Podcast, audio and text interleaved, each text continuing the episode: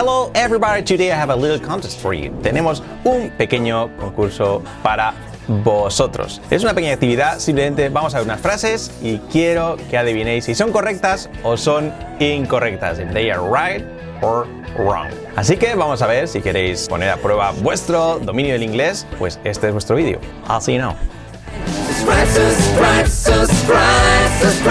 subscribe. So, thank you, thank you, thank you for being here. Muchas gracias por estar aquí.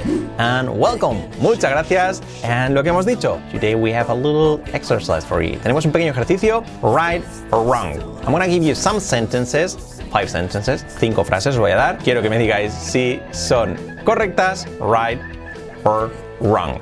Right, correcto, richtig o wrong, incorrecto, erróneo. ¿Ok? Cinco frases, vamos a verlas, pero antes que sepáis que tenéis en la descripción de nuestro vídeo una presentación de 90 minutos con Fran y conmigo sobre las tres claves para cambiar vuestro inglés en una semana y hablarlo en 8 meses con buena fluidez, buena comprensión y buena pronunciación. Los pilares de nuestro método You Talk to Plus. Queremos que veáis cómo trabajamos el inglés nosotros, cuál es la esencia de nuestra pues, filosofía de enseñanza del inglés, ¿no? Así que lo podéis echar un ojo ahí totalmente gratis, pero después de ver este vídeo y ver este, pues, este ejercicio conmigo. Así que vamos allá. La primera frase es esta, y quiero que me digáis si es correcta o incorrecta. Sería esta. Were you be able to get it? Were you be able to get it? La traducción sería, pues, eh, ¿pudiste conseguirlo? ¿Pudiste conseguirlo? Were you be able to get it? Were you be able to get it? ¿Sería correcta o incorrecta? Right or wrong? What do you think? Echad un ojo. ¿Qué pensáis? Well, it's wrong. Es incorrecta. Sí, incorrecta. ¿Por qué? Además, aquí atacamos un, pues uno de los errores típicos, que es duplicar el verbo to be. La correcta sería were you able to get it? Were you able to get it? Sin el be. ¿Por qué? Porque el verbo to be ya está en el were, que es el pasado. Em, nos liamos un poquillo porque al ser pregunta, pues por ejemplo, si fuera afirmativo sería you were able to get it. You were able. Hacer la pregunta, pues hace la inversión. Were you able?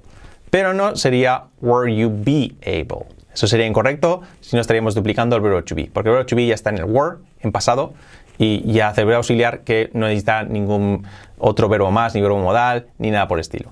Por tanto, ese mismo verbo hace la, pues la inversión y ya nos sirve para auxiliar de la pregunta. Were you able to get it? Sería así. Lo correcto, por lo tanto, sería were you able to get it. Por lo tanto, esta primera era incorrecta.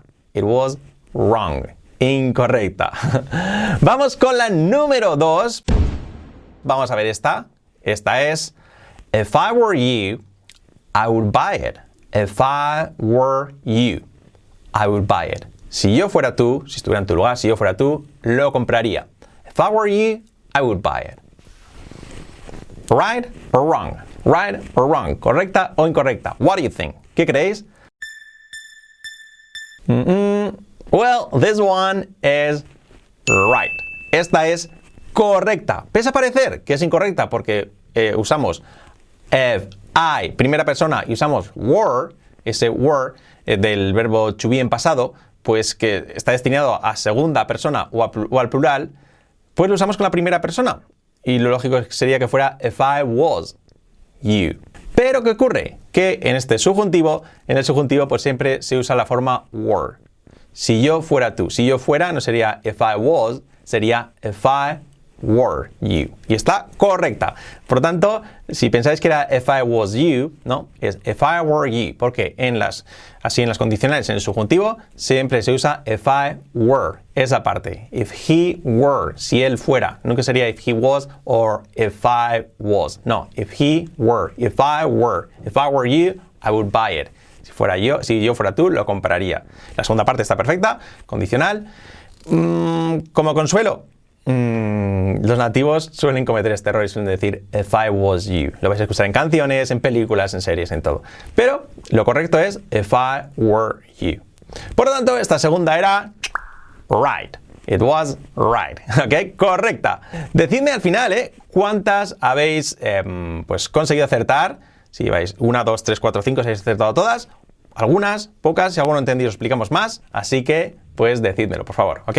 Mm, vamos con la tercera. Vamos a ver si es correcta o incorrecta, o sea, hay algún error. I don't know why he liked that. No sé por qué a él le gusta eso. No sé por qué a él le gusta eso. I don't know why he liked that. I don't know why he liked that. I don't know why he liked that. Ves la escrita aquí. I don't know why he liked that. Right wrong. ¿Correcta o incorrecta? Gramaticalmente es correcta. Sí, no, tal vez. ¿Dudas? Y os lo digo, well, this one is wrong. Es correcta. Hay un error. Nos falta una letra. ¿Por qué? Pues porque la tercera persona, he, el verbo debe ir con la S en tercera persona. ¿Ok? I don't know why he likes that. I don't know why he likes that. Ha de ir una S. I don't know why he likes that. Una S después en el verbo. En el verbo ahí why he likes that, porque no es ni pregunta y si es, negativa la frase, pero afecta a I, a yo no sé, a ese verbo I don't know. La segunda parte, la segunda cláusula, why he likes that. Por lo tanto, esta había un error, hacía falta la S de likes y ha de ser, pues, por lo tanto, era errónea. It was wrong. Recordar, presente simple la, tercera persona ha de ir con, una S en el verbo, cuando se trata de afirmativo, ¿ok? I don't know why he likes that. Sería así, ¿ok? Es el error. No sé si la habéis pillado. Esta yo creo que es un poco más sencilla. Vamos a ver ahora otra. Esta ya... Em, esta sobre todo, vamos a ver si la adivináis o no. Esta yo creo que os vamos a pillar. No lo sé. Bueno, no digo pistas. Um, esta. Right or wrong. Number four. It's necessary she know about it. It's necessary she know about it. Es necesario que ella lo sepa o que ella esté al corriente de eso o que ella sepa sobre ello. It's necessary she know about it. ¿Correcta o incorrecta? Atención, because this one is right. Esta es correcta. Sí, y me vas a decir, no, pero ¿cómo puede ser? Si eh, es tercera persona, she know, tiene que tener una S, she knows about it. Eso sería lo lógico y lo que piensa el 99,99% de la población inglesa que aprende y estudia inglés. Um, pero no, esto es correcto así. It's necessary she know about it. ¿Por qué? Porque este it's necessary es una, pues, de los denominados es uno de los denominados verbos de urgencia que tienen esta cláusula. Es necesario, o os puede decir, es crucial, es vital, es importante, recomiendo, eh, aconsejo. Y luego la siguiente cláusula va siempre con el verbo en forma base.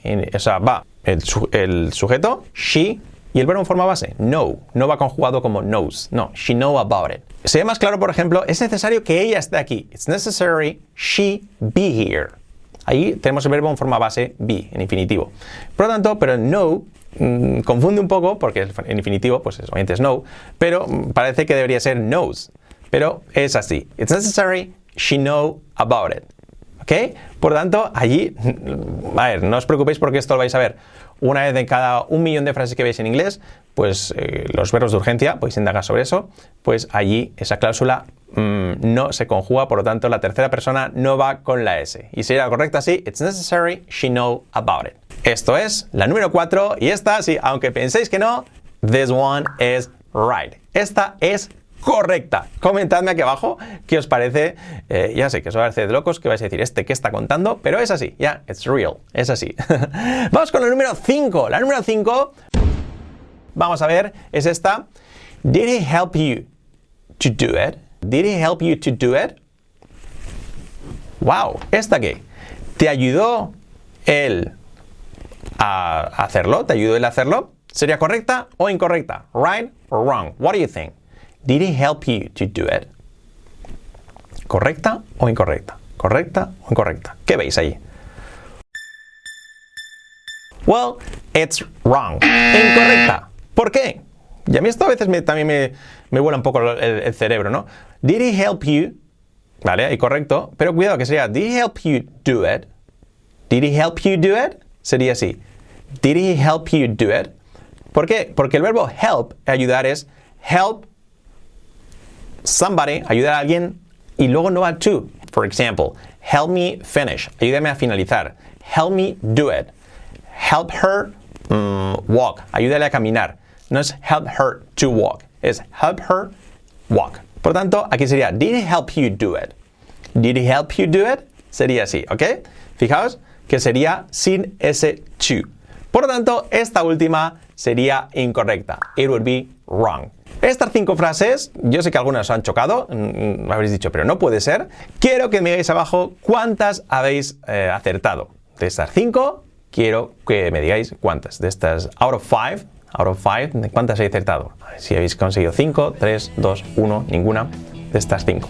Así que nada más chicos, muchísimas gracias. Echadle un ojo a nuestra presentación que tenemos, lo dicho, las tres claves para cambiar vuestro inglés en una semana y hablarlo en ocho meses con buena fluidez, buena comprensión y buena pronunciación. ¿Dudas de cómo funciona el método YouTalk y en qué consiste? 90 minutos gratis con Fran y conmigo, totalmente gratis en la descripción del vídeo. Así que nada más chicos, thank you so much. Seguidnos, seguidnos para aprender inglés y darle un like a nuestro eh, vídeo. ¿Ok? Thank you so much. Bye bye.